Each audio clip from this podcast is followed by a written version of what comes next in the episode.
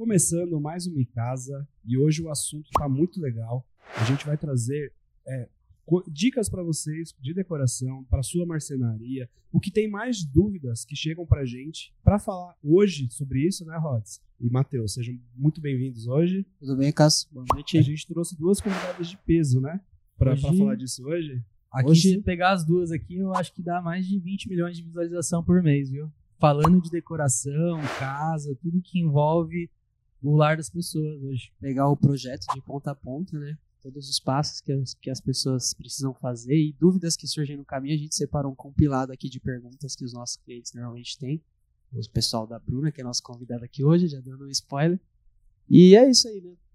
Apresentar nossas convidadas aqui hoje. É, ela que já veio aqui uma vez, então na segunda vez tem que pagar um boleto, né, para ajudar na produção. Já do pega podcast, na saída, né? já, já, pega na saída. É, pode ser pago em bebida, não tem problema. O boleto tarda, mas ele nunca falha. Mas ele nunca mas eu falha. vou virar sócio? Pode virar, não sei, depende de quanto você pagar.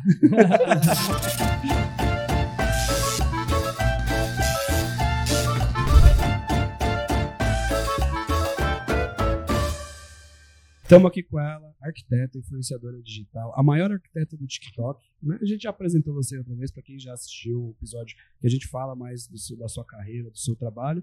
Hoje a gente trouxe você aqui para a gente debater temas de marcenaria, de decoração, de como a pessoa fazer o projeto, né? o ambiente dela, o que ela deve pensar, né? Para a gente tirar ó, as dúvidas das pessoas em relação a isso. Seja muito bem-vinda, Bruna Miranda. Obrigada, Matheus, Rodrigo, pelo convite. Isso aí. Estamos aqui também com ela, que é a nossa xodozinha lá da GD, né? Cuida é de todas as mídias sociais da GD. Se você entrar lá na página da GD, que é patrocinadora desse, desse projeto, né? Você vai ver a cara da Lua lá em quase tudo. Seja bem-vinda. Lua, que é design de interiores, além disso, influenciadora digital, também a maior página de móveis planejados no TikTok, né? Com a Muito cara orgulho. dela. É o rostinho da GD nas redes sociais. Eu mesmo. Essa aqui, pessoal. Ela que tá por trás de todas as dicas legais que vocês veem lá na página é a Lua. Seja bem-vinda, Lua. Oi, gente. Muito obrigada pelo convite. Gostei muito de ser convidada. Estou um pouco nervosa, mas daqui a pouco eu me acalmo. Daqui a pouco passa. Vai tomar um vinhozinho, vai É, relaxar. aqui o pessoal toma vinho ruim na xícara. é, que o podcast precisa melhorar a produção aqui, né? Os patrocinadores têm que dar um dinheirinho para nós comprar um vinho, né? Isso, isso. E, e, pessoal, para começar aí, vocês já querem começar martelando pergunta? O que vocês querem fazer? aí? Quero saber da Bruna. Como que começa o projeto? Quando o cliente vem para você ali, que, que é- são os primeiros assuntos que começam a surgir ali quando o cliente te procura? Bruna, quero morar em um lugar. O que, que eu preciso fazer? Bom, primeiro passo para mim como arquiteta, né, além do briefing, que é um formulário com todo tipo de pergunta para entender as necessidades dos clientes, a necessidade e os desejos desse cliente e poder atrelar tudo isso ao espaço que ele tem. Essa é a primeira coisa que eu penso. Que, tipo de pergunta você faz? Ah, como por exemplo, o tamanho da família, é, perfil da família, então se é uma família mais agitada, ou que recebe muita visita, ou não, é uma família mais reservada, que recebe muitas visitas, que tipo de atividades eles desenvolvem naquele espaço, quantas pessoas. Então são, são bastante perguntas relacionadas ao cotidiano, ao perfil da família, necessidades e desejos. E durante eh, o meu processo de desenvolvimento, eu começo a pôr na balança o que é necessidade, o que é desejo, o que eu posso virar para conseguir otimizar o máximo possível. É porque nem tudo que tá no desejo cabe no tamanho do espaço, né? E nem Nem no no bolso, espaço, nem no vezes. orçamento. nem no orçamento. Nem no orçamento. É um primeiro ponto quando eu começo a projetar, desenvolver. E é o briefing com essas informações em mãos, né? Mas os estilos de decorações, então, eles me enviam algumas imagens de referência, além do que já tem no briefing. Uhum, E a gente conversa também numa reunião online ali para sentir mesmo a energia da pessoa uhum. e sentir ali um pouco. O ideal, então, primeiro de tudo, é você já mapear isso tudo, né? Para adiantar quais, quantas pessoas, o que gosta de fazer, quais ambientes usa, quem cozinha, quem não cozinha. Se cozinha simultaneamente. Exatamente. E outra parte é saber o gosto, né? Então, ter referências para que você. Porque você não vai conseguir adivinhar o gosto da pessoa. E Você, como arquiteto, não vai fazer projetos só que você gosta. Você tem que alinhar o seu gosto, o seu, seu formato ao que a pessoa gosta. Isso né? deve ser algo difícil, Isso é hein, uma meu? coisa difícil. Porque né? tem coisa assim que você olha e fala, meu, isso daqui não Já é fez bonito projeto não. que você não gostou, que você olhou e Já. falou, putz, não Já. faria, de jeito nenhum. Eu já fiz um projeto que aí eu julgo, né? Com o meu gosto bom. Então, bom é relativo, mas pra mim tava bom. E aí depois do anteprojeto, das melhorias que o cliente pediu, aí eu já falei, estragou meu projeto.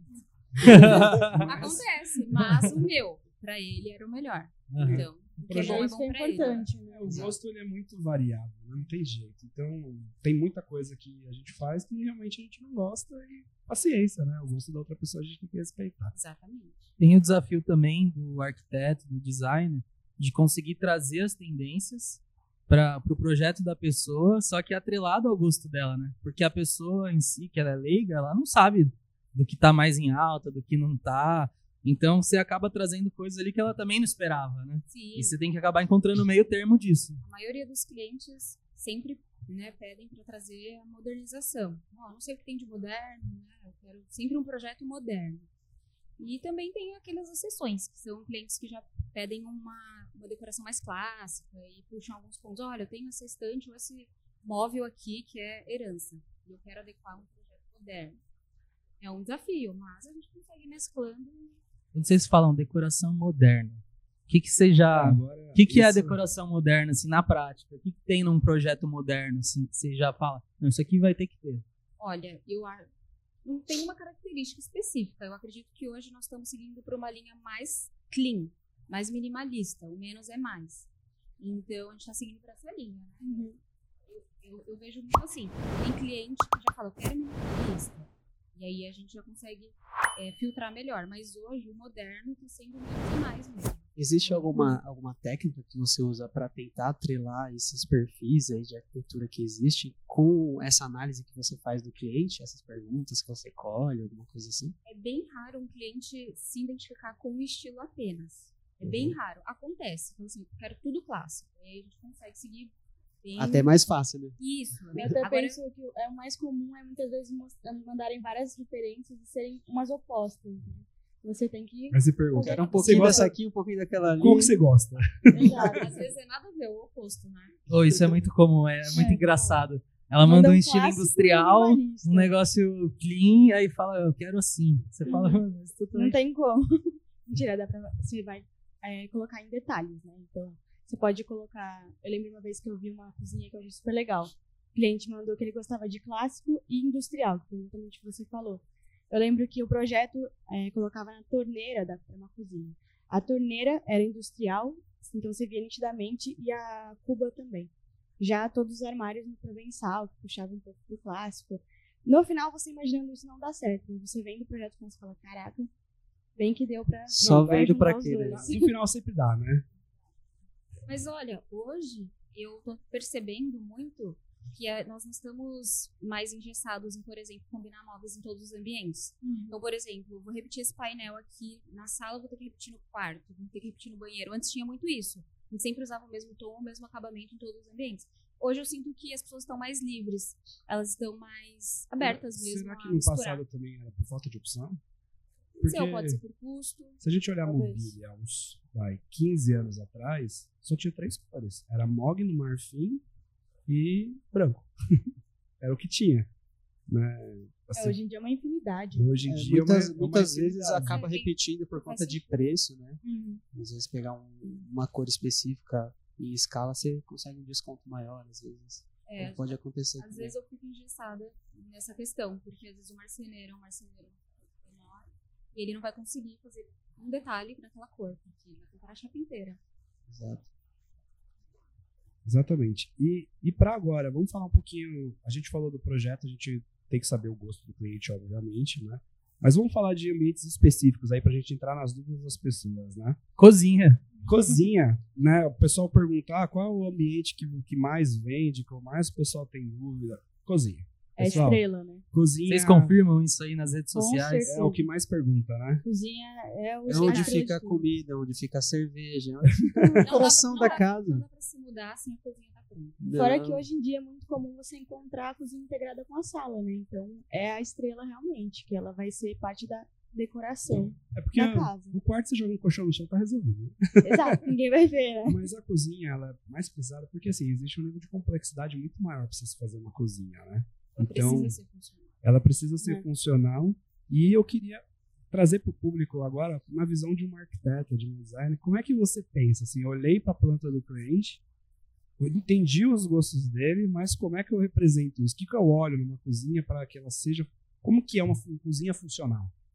Bom, uma cozinha funcional, acho que a princípio ela vai levar em consideração a rotina, né, dessa família, o tamanho dela, que são feitos básicos, e a funcionalidade. Como ela Então, melhor vai funcionar com a família que Exato. ali, ou a pessoa. Isso vai ser um ponto muito relativo. No geral, nós temos ali umas regrinhas né, de ergonomia mesmo, do que vai funcionar melhor perto. Tem a questão da geladeira, né? Geladeira, cuba e o fogão. Então, tudo tem que estar próximo, né? De uma forma que fique... Tem espaço entre eles, né? Para você trabalhar, mas que fique funcional na hora E fácil acesso também, Faço né? acesso, gavetas. Já aconteceu na casa da minha mãe, da minha mãe co- co- colocar a gaveta lá do outro lado, hora buscar de- longe. na hora de Colocar trabalhar. o porta-temperos também do outro lado da Tem- cozinha. E o que, que e que que a pessoa tem que pensar na hora de, por exemplo, o móvel, de forma primitiva, ele foi feito para guardar coisas, né? Então, Não pra ser bonito. não só para ser bonito. Tem gente que hoje faz móvel e depois vai ver e não consegue guardar as coisas. Então, o primeiro passo é saber tudo que você precisa guardar e que tem espaço para tudo. né? E quais são as áreas funcionais que a gente precisa ter, sabe? Ah, área para, sei lá, depósito de alimentos, área para isso, área de preparo. Você classifica ali pra gente, para o pessoal se atentar e marcar essas dicas para quando ela projetar, ela perceber se naquele projeto, ou aquele projetista, ou aquele arquiteto realmente pensou em tudo aquilo. Se pensou naquilo Não é só o 3D bonitinho, né? É, não é só estética, né? É. A princípio, vou falar aqui um pouco de como projeto. Então, eu listo né, todos os eletrodomésticos do cliente, coloco ali no 3D nas dimensões, o modelo exato. Vou até fazer um parênteses. É muito legal você já saber os elétricos que você quer antes de fazer projeto de marcenaria também, até para ele se enquadrar melhor no projeto. Então você vai entregar para um projetista, ele já vai saber o que você quer, então ele vai saber onde melhor colocar ali também. Se cabe, se não cabe, né? É isso aí, dica Mi Casa da Lua hoje. né? Fica a dica, o Bartô sumiu aqui, tá? A gente cortou um pouquinho o salário dele, então ele não tá O Matheus tá aparecendo. usando até a caneca dele aqui Tá hoje. até usando Já a caneca era, dele. Bartô. Saiu. Perdeu sua vez. Já, é, o É. salário já era, já, era- já era baixo, né? Que é zero. então ele já. né, Agora ele tá devendo. O Bartô teve que se afastar uns dias aí, mas logo logo ele tá de volta com a gente. Então, dica do Mikasa: separa os elétricos que você vai usar, o que você já tem, ou que você pretende usar, porque ele é muito importante na, na hora de projetar a cozinha. E é muito importante você saber também o que cabe na sua cozinha, né? Não adianta você querer colocar uma, uma geladeira side by side numa cozinha de 3 metros de comprimento, que vai Ó. ficar muito apertado. não vai Geladeira funcionar. side by side, pra quem não sabe, É aquela de duas portas que abre lateral. É aquela que você olha e você fala assim, puta, deve É ser muito cara. é essa mesmo que você imaginou. Mas continua, Bruna. Então, basicamente isso que a Lua falou, né? A gente listar todos esses elétricos e ver o que realmente é necessário. Então tem cliente que fala, ah, eu quero uma calha úmida, mas não entende nem o uso e nem a aplicação dela no projeto. né? Então já aconteceu muito isso também, de eu estar projetando e falar, olha, para o seu perfil não, não vai ser adequado. Então, pensar nessas, nessas necessidades e quando eu tenho todas essas medidas, todos esses elementos, eu dimensiono dentro do espaço que o cliente tem. E aí eu uso aquelas regrinhas, né, de ter sempre a cuba, próximo ali da área de, do cooktop, também da, da lixeira, que não tá próximo, área, área molhada. Tem muitos apartamentos hoje que a gente não consegue fazer área molhada. É algo muito importante. Por que não consegue? Porque não, Porque é não muito cabe? pequeno. É, Pequeno. estúdio. Estúdio de 25 metros, 35 metros. Ah, a pia não tem o tamanho molhada. suficiente pra você fazer as duas áreas. Sim, aí, por exemplo, o último que eu fiz de 28, por exemplo, ele tem uma bancada de 1,5, 1,20. Então era a cuba, o fogão, tinha um espaço de área seca mínimo. Não tinha lugar para escorredor, por exemplo. Isso é Uhum. uma parte, muito- uma parte muito importante, né? Você ter um- uma área de balcão você consiga trabalhar bem. Adianta Cortar você ter uma cuba gigante, um top gigante Hum. no teu espaço. E até pra guardar e escorrer a louça, né? Exatamente. E aí- E, tem uma área de preparo, né? Você vai fazer cortar legumes, cortar as coisas lá. Aonde? Não tem como colocar Dentro da cuba? Se você for cozinhar, você tem que lavar a louça. Se você lavar a louça, tem que secar. Se você secar, você tem que guardar. Tem onde guardar. É, perfil dessa pessoa que é um perfil de uma pessoa que não cozinha, na verdade. Que tem que- um é. estúdio desse tamanho. Compra iFood todo dia. É. É né? o sócio do iFood. Mas, nesse caso, nós colocamos um escorredor embutido na marcenaria em cima, onde não tinha um tamponamento embaixo, né, pra não ficar, tinha uma bandeja de inox embaixo, o escorredor estava em cima, e a gente usou um top de duas bocas. E aí sobrou um espaço mínimo ali de pedra, mas também assim, área molhada, mas teve um espacinho ali para cortar alguma coisa. E aí fizemos uma outra, uma outra mesinha retrátil que serviria, no caso, se ele precisasse de mais apoio, mas não era de mármore nem granito, seria de DF mesmo. É que realmente conhecendo como está hoje em dia, principalmente aqui em São Paulo, os estúdios não é feito para você cozinhar, né? Os estúdios são feitos para você ficar o mínimo de tempo possível. É porque você viver num estúdio é muito pequeno, não é nem muito saudável, minha opinião. Então você chegar ali e querer fazer um banquete, não tem como você querer fazer isso todo dia. Não Então vai você vai esquentar chegar a comida, né? É, exato. Então é mais importante você ter um micro-ondas do que um cooktop, né? na minha opinião, entendeu? Eu preferiria deixar o espaço maior de bancada do que colocar um cooktop de duas bocas. Então, pelo que eu vi, a gente tem que se preocupar com o espaço para cuba, um espaço para secar, para o escorredor, aí pode ser embaixo ou em cima, se caso não tenha espaço. Tem que ter uma área seca na pia para preparo ó, do fogão, área de armazenamento para Hoje em dia as pessoas não fazem tanta dispensa igual antigamente, né? Então as pessoas compram, os jovens, pelos mais jovens, eles compram mais picado. Mas ainda tem muita gente que faz a compra do mês, né? Sim. Então tem que pensar nessa área de armazenamento de alimentos. Uma, uma boa dica para essa área dos armários é o gavetão. O máximo que eu posso colocar gavetão no projeto, eu coloco, porque é mais prático você puxar, visualizar tudo que você tem ali, do que você ficar baixando e olhando o que tem lá no fundo. São bem resistentes também. né? É, na área de armazenamento, a melhor opção sempre vai ser o gavetão. São muito mais gosto práticos, né? É, até ergonomicamente falando, melhor, né? Você não precisa abaixar pra você pegar lá dentro do armário. Você consegue puxar pra fora e já. Você vai ter que abaixar demais. Abaixar, né? Mas não vai ter que praticamente ajoelhar no chão. Que é uma prova difícil, né? Ergonomicamente. Nossa, essas daqui são complicadas, viu? Explica pro pessoal aí de casa o que, que é ergonomia, né? Que seria o que você quis dizer, né? Aí pode ser a Bruna, pode ser você. O que, que é um ergonomia? Porque o né? pessoal fala, ah, tem que pensar na ergonomia na hora de fazer o projeto, tem que pensar na ergonomia. Mas nem São- todo mundo sabe o que é isso, né? É, são algumas regrinhas que são bem legais de seguir em vários ambientes, para eles serem o mais funcionais e acessíveis possível, a gente pode dizer assim, né? Para você conviver melhor, por exemplo, o gavetão você vai puxar e vai ter mais acesso do que um armário comum. E tem algumas medidas também, algumas Algumas regrinhas. tudo. É. Também muito relacionado ao nosso físico mesmo, Isso. Nossa né? estatura, a nossa né? estatura, o nosso conseguir trabalhar de forma funcional, o sistema funcional, os dois sistemas. São, são formas, então, da pessoa. Você vê como a pessoa é o formato físico dela e você deixa para ser menos prejudicial para a coluna dela, para a É, a movimentação. ergonomia seria o projeto e como ele impacta na sua saúde. Né? Como Exato. que é o projeto? Até porque não é todo mundo igual, né? Então, pega eu que tenho 58 e vocês têm mais de 1,70. É uma grande, grande diferença. Então, pra mim, por exemplo, não adianta é, ter um bastões muito alto, né? Não vou conseguir alcançar. Pra mim, uma porta de giro seria me- melhor. Mas para os outros, talvez seria melhor Então isso é organicamente. orga- como é que é? ergonomicamente. Ergonomicamente errado. Tá Lá em alto. casa a gente tem uma solução pra isso. Chama banquinho. No A Amanda é sempre assim. Vai lá pegar seu banquinho e se vira, velho. Até no briefing é uma das perguntas. Hum. A altura. De Não todas as pessoas é da família. Ah, Sim. sim. Pra você fazer uma média. Só que aí né? você olha, ah, só os adultos vão usar a cozinha. Aí É. você tira uma Hum. média dos dois e. eu pego mais ou menos a média. Normalmente é a média da mulher. né?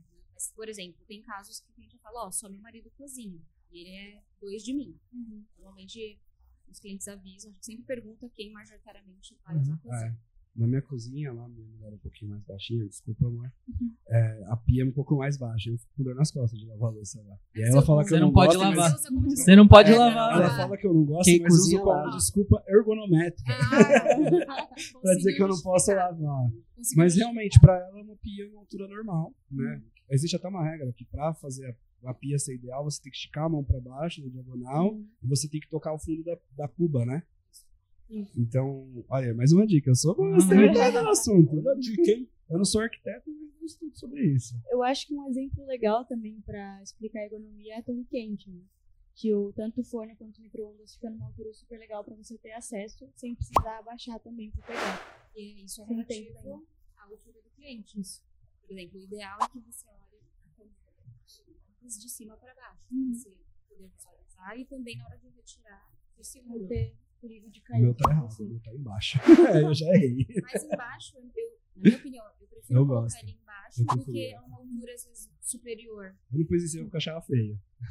Então, minha cozinha é estilo americana, o micro-ondas nem tá do lado da- do fogão ali, do, da geladeira. Ele está na frente, só que no balcão, que é um balcão mesa. Ele Tem fica um armário, escondido, né? Ele fica escondidinho ali na parte de baixo. É ruim porque a minha filha quer usar toda hora e tu tá brigando com ela, tirando da tomada pra não usar. é mais fácil de operar.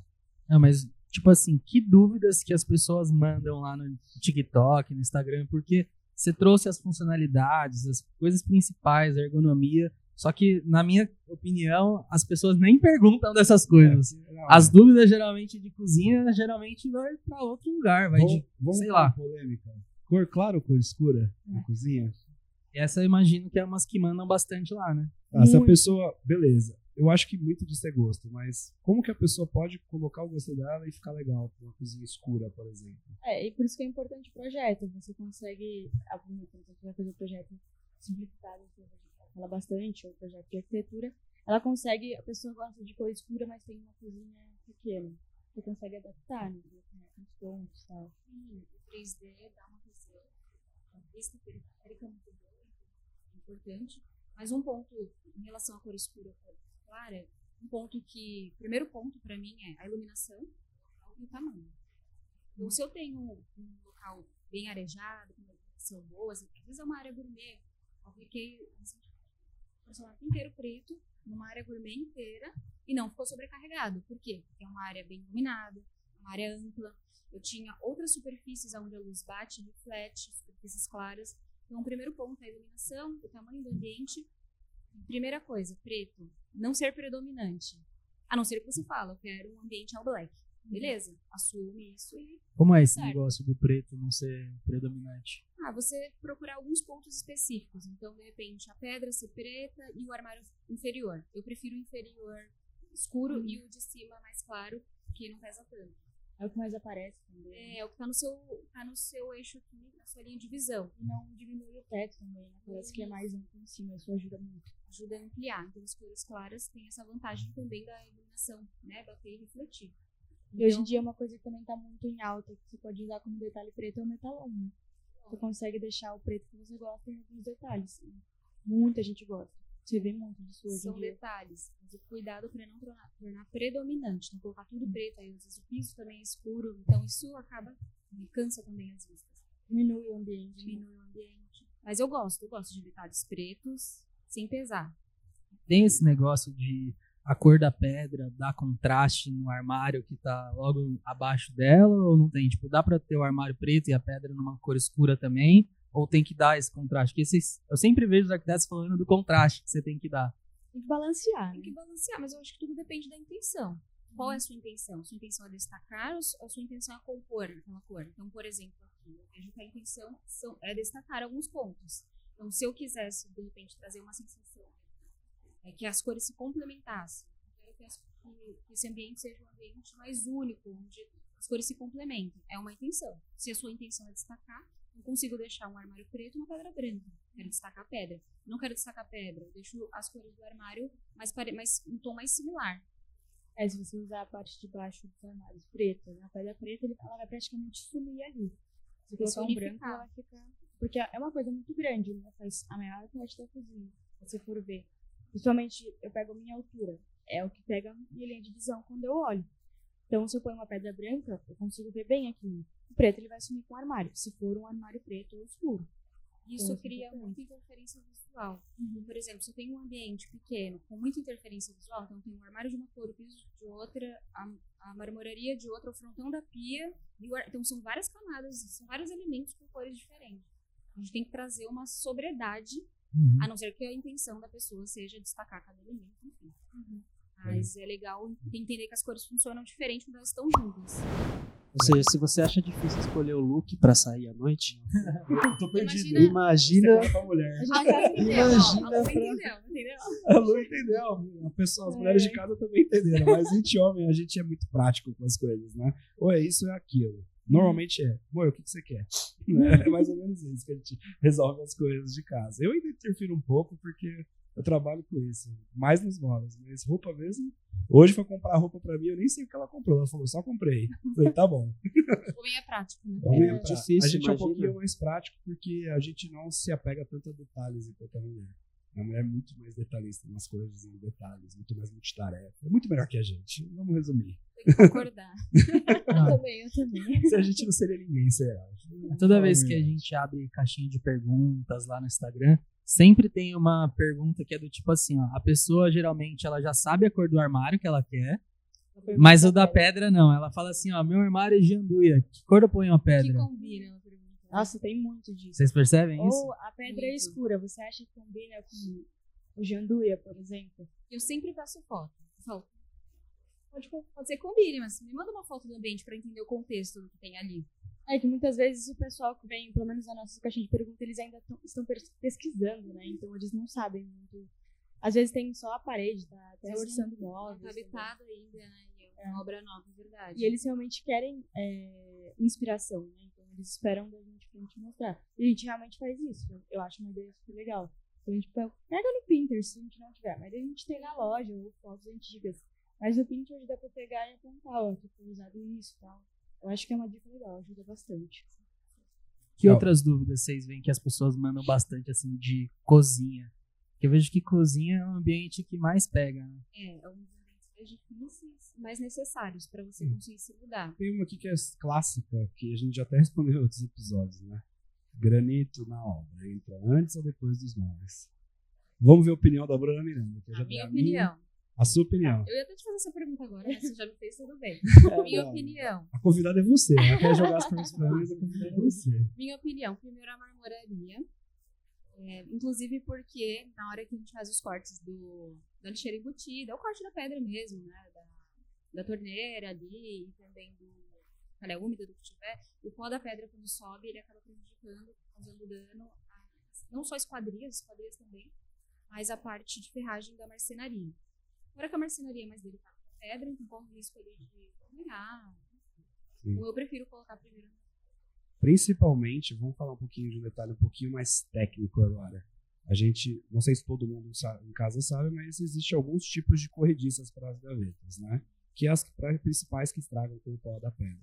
Existe a telescópica, que é aquela corrediça que mais comum, né? Que a mais comum, a la- aquela lateral, e tem a invisível, que é o quadro que é por baixo da gaveta. Nesse caso, respondendo essa pergunta, a corrediça telescópica com pó da pedra, realmente se entrar o pozinho ali, estraga. Não tem o que fazer, ela é feita com rolemãs, né? Então ela tem uma estrutura de, de aço com bolinhos de rolemã dentro e ela tem a estrutura. Aquele pozinho entra, gruda na, na resina e fica arranhando. E não tem o que fazer.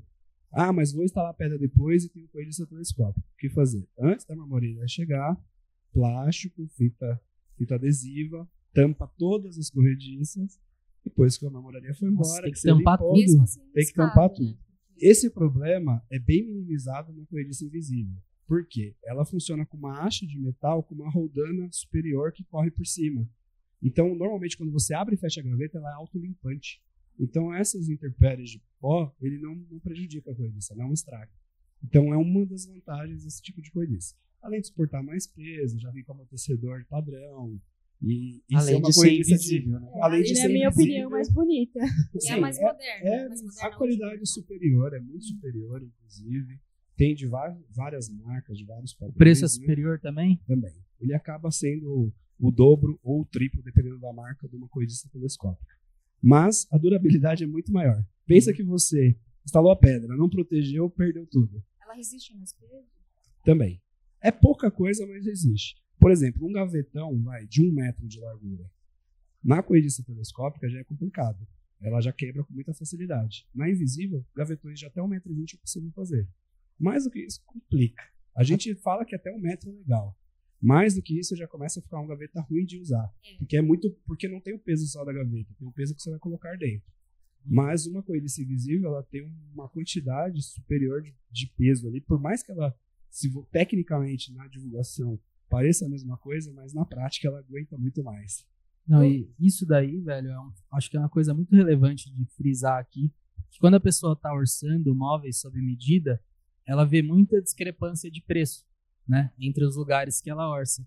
E, por exemplo, o Cássio trouxe aqui que a corrediça telescópica ela tem o preço, sei lá, um terço da invisível. Pode ter Agora- até um quinto, dependendo da marca. Um quinto, velho. Agora marca, você sim. imagina, quanto, quantas corrediças vão em uma cozinha, por exemplo? Ah, Tem cozinhas que vai mais de 30. Entendeu? Essa é uma das grandes diferenças, tem outras assim, mas a ferragem é um grande, é um grande aliado ali ao preço. A cozinha ser um pouco superior ou não. Mas também faz uma diferença gigantesca no tempo de vida. Da cozinha e no seu uso. Se você colocar na balança, vale muito mais a pena você É, investir nisso. Pra a mim, beleza. A GD, vamos falar um pouquinho só da GD. A GD trabalhou muitos anos com corrediças telescópicas. O que acontecia? A gente tinha um custo menor, só que, consequentemente, o nosso custo de assistência técnica ao cliente era muito alto. A gente tinha que ir muitas vezes porque quebrava. Entrava pozinho, a pessoa tirava a gaveta, não sabia colocar, colocava torto, quebrava a corrediça. Né? Então, tinha uma série de problemas que a gente começou a analisar, olhou o custo da invisível, fez a mudança, o nosso índice de assistência lá para baixo. Ela é mais cara, o cliente compra um produto melhor. Sim, eu tive que vender um produto mais caro. Tive. Mas eu estou vendendo um, um negócio que me dá muito menos custo depois, muito menos retorno à casa do cliente. Eu diria até que é um, é um investimento, né? Sim. Essas, essas ferragens. Sim, ferragens de boa qualidade, sim. É, E, se- e se você for pensar que o móvel ele é um produto pro longo prazo, ele é um bem que você vai usar ele por muitos anos, tem que ter materiais ali que vão durar por muitos anos. Então, a, própria, a diferença da corrediça invisível para telescópica, a invisível ela é muito mais fácil de manusear para o cliente em casa pensando na funcionalidade. Pô, vou limpar uma gaveta, a invisível você aperta um botão no gatilho e ele tira. Ela é, mui- ela é muito mais simples de colocar. De de colocar e tirar. A telescópica ela tem um jeito ali certo que você tem que encaixar, porque senão ela quebra. Então, pensando nisso também na usabilidade do próprio cliente é bem melhor. É, nós optamos por isso porque a gente entende que o nosso cliente GD ele opta por uma qualidade melhor, Uhum. tá? Mas nada contra as outras ferragens. Vai tudo no quanto você pode investir e você A quiser. gente também oferece a, a telescópica caso o cliente. Muito raro. É, a, muito gente, raro. a gente recomenda não colocar e explica os pontos dentro da loja. Mais Tá? Aí importante, eu acho que é a pessoa saber o que ela tá comprando, né? A, telesco a telescópica tem um ponto positivo também com relação à invisível, que ela tem medidas é, um pouco mais extremas. A, a invisível ela tem uma limitação ali de 30 centímetros até 55 centímetros de profundidade no armário.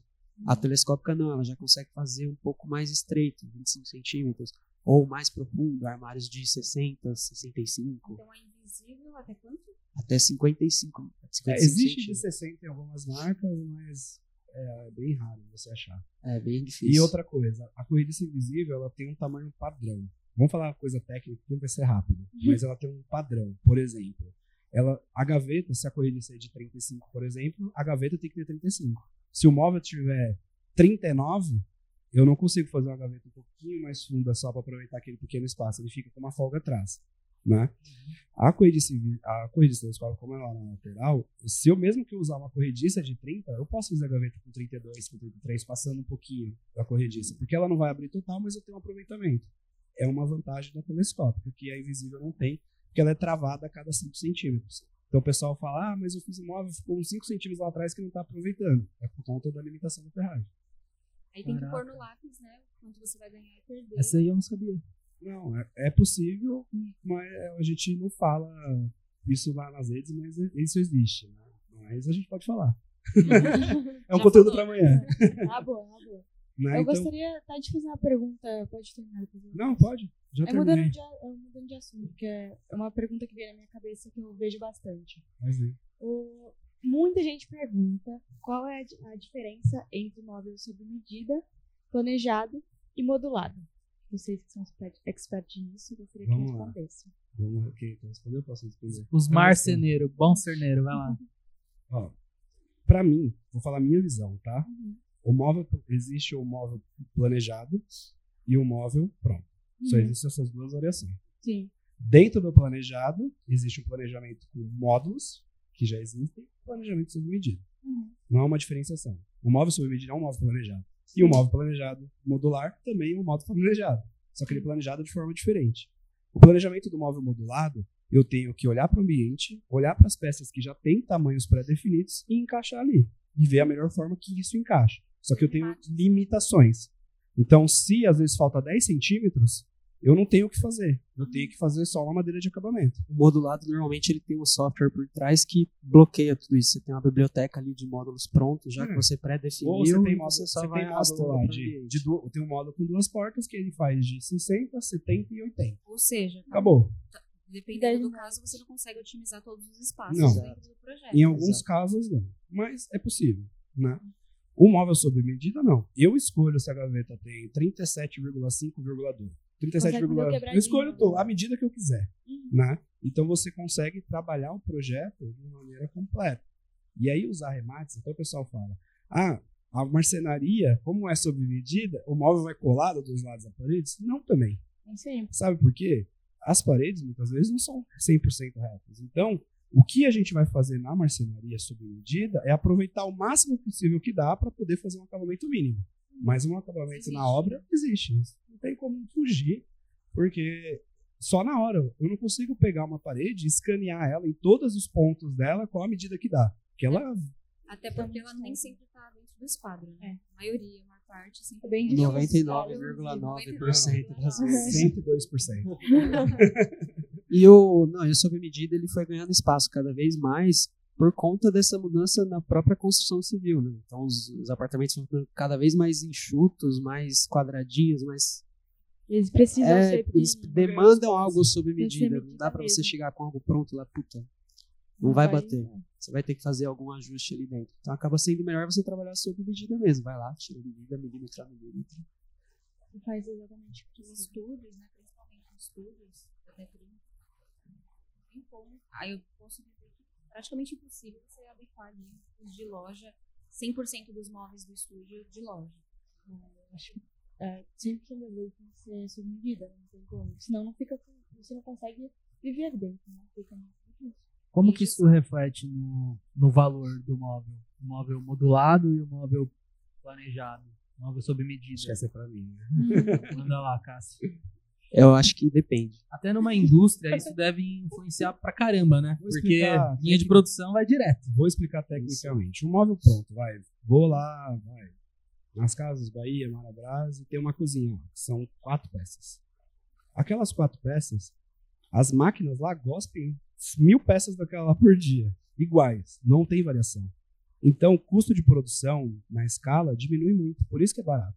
Não só isso, o material é inferior, a ferragem é inferior, porque ele é feito para o público que vai comprar aquilo, que já sabe que aquilo Pelo preço, né? por preço, que para o público sensível ao preço.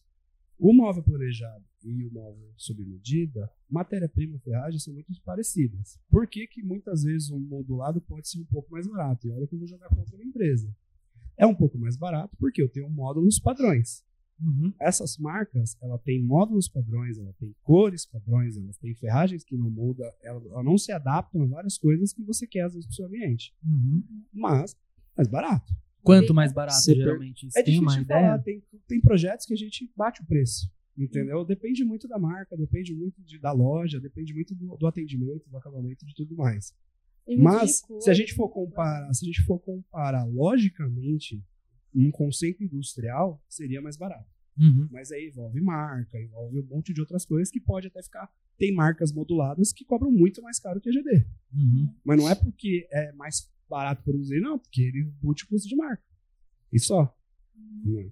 Então, no, no- no nosso caso, é, o nosso, o nosso formato ele é mais caro porque ele é mais exclusivo, mais personalizado. E assim, o que E você não falou tem não de... pro projeto, né? Sempre sim. o que você falou de valor, acho que de- e eu falei depende, é porque depende realmente como aquela pessoa enxerga. Então, vezes, todo, todo produto tem seu comprador. Então, as empresas de móveis modulados, tem a pessoa que ela não está procurando, por exemplo, pô, eu quero um móvel confortável, eu quero só. Quando a gente morava em República lá na faculdade, a gente queria um móvel para guardar as coisas. Nem móvel eu queria. Não precisava nem ter, não precisava nem ter porta, entendeu? Então, pra gente, aquilo era valor. entendeu? Então, pra gente servia. Então, tem, tem, tem depende Sim, muito da, depende da, da da pessoa, da necessidade, da Agora, pessoa. você já melhorou de vida, você já tem sua família, você tá lá com seus Você dois quer algo mais filhos, confortável. Você comprou uma casa com área gourmet, com piscina, tudo mais. Você vai pôr qualquer móvel? Não, você vai fazer um sob medida do jeito que você quer. Que é Agora, um sonho. agora falando por mim, os arquitetos preferem, a minha também, com certeza, um móvel sob medida. Que a gente não fica engessado a nenhum padrão, nem a padrões de acabamento, que normalmente são poucos, né? E aí, pode soltar nossa criatividade, não fica engessado. Uma coisa que eu vejo muito também, eu acho até parecido se você parar pra pensar, um projeto de móveis planejados com um projeto de design de interiores, no meu caso. Porque é uma coisa que é totalmente personalizada para você e para sua família. Então, é uma coisa que você não vai achar no Marabraço, por exemplo. Não desmerecendo, mas eu digo mesmo realmente ser uma coisa totalmente personalizada para você. Não vai ser os mil que o cara vai produzir de uma vez. Vai ser para você. Aquilo que aparece lá é o mesmo que aparece para outras 100 mil pessoas, Exatamente. tranquilamente. Porque é uma coisa que eu vejo, até desculpa, é uma coisa que eu vejo muito na fábrica do GD. Você vê que aquilo lá é personalizado porque tem uns carrinhos com cada é, chapa que vai para cada lugar. Você vê vários cortes. Você vê que é totalmente diferente um carrinho do outro com a Cada chapa. projeto é único, cada Exato. ambiente é único. Quando você Então, entra na casa do cliente fez essa compra modular, você percebe que a casa dele parece um showroom de loja. É. Parece um showroom muito familiar. Uhum. Agora que é uma coisa que parece que você já viu em algum lugar, né? Você fala, pô, conheço isso aqui Não é personalizado. É. Não Sim. tem o jeito da pessoa. E falando agora, fazendo um pouquinho de jabá, você consegue fazer isso daí tudo personalizado, um preço bem legal lá na GD. Deixa de conferir. Fala aí, Rodrigo. Só chamar no Whats. Chama lá no WhatsApp, chama a Lua lá no direct, fala que você liga pra Lua. Inclusive, eles ligar. trabalham com praticamente quais as marcas que vocês trabalham? Cássio? A gente trabalha com as três grandes do mercado, MDF. por né, qualidade, né? Inclusive, uma já gravou aqui com a gente, né? Um arquiteto deles, o Parrino, veio aqui, que é a Arauco. Grande parrino. Mas a gente trabalha com Arauco, Duratex e Guararapes, são as grandes. Tanto São- que a gente até priorizou para não ter briga lá, aqui no podcast, só para ter uma noção, a nossa mesa, a chapa da Arauco, o painel ripado é da Duratex e a vegetação é da Guararapes. É porque a gente não quer briga com ninguém, a gente gosta de todo mundo. Também são as Inclusive- três marcas que eu mais uso, confesso. Inclusive, Sim. se quiserem aí negociar um patrocínio, a, a gente consegue mudar tudo para um fornecedor só. Fique à vontade. Não, não tem problema, né? E falando Bom, em patrocinador, vamos falar um pouquinho dos nossos patrocinadores aí, né? Que os boletos têm que ser pagos, né? Pessoal da MCF, Minha Casa Financiada, pessoal que ensina aí a, construir casa, crédito para construção imobiliária. Construir para morar, construir para vender. Se você quiser deixar um imóvel de terceiro lá, pegar dinheiro também para construir um negócio, dá também. O negócio dos caras é dinheiro. Se você não tem dinheiro, você chama os caras. Tava faltando dinheiro, agora não tá mais. Isso aí, você que é arquiteto, né, Bruno? é. Engenheiro. Se preocupe com o dinheiro do seu cliente. Eu com- acho que uma coisa tão importante quanto o projeto em si é a viabilidade, né? Principalmente para quem vai construir, que aí o gasto é muito mais alto, né? Então a MCF, nossa parceira, nossa patrocinadora, ela traz uma plataforma muito simples na qual você pode ser um, um afiliado deles, né? Ser um representante deles, na qual você pode fornecer crédito para o seu cliente, a juros de taxa imobiliária, para que ele consiga viabilizar tanto o projeto para você receber, o projeto da casa, quanto a compra do material, a contratação da construtora e até a compra do terreno, né? Então segue o pessoal lá do?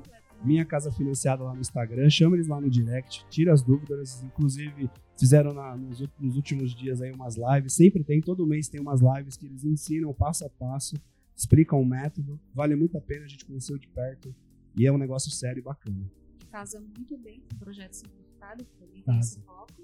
Né? Então, se você né, já tem esse, já pode usar esse recurso juntamente com o projeto simplificado, que tem um custo menor e você consegue adequar a esse custo.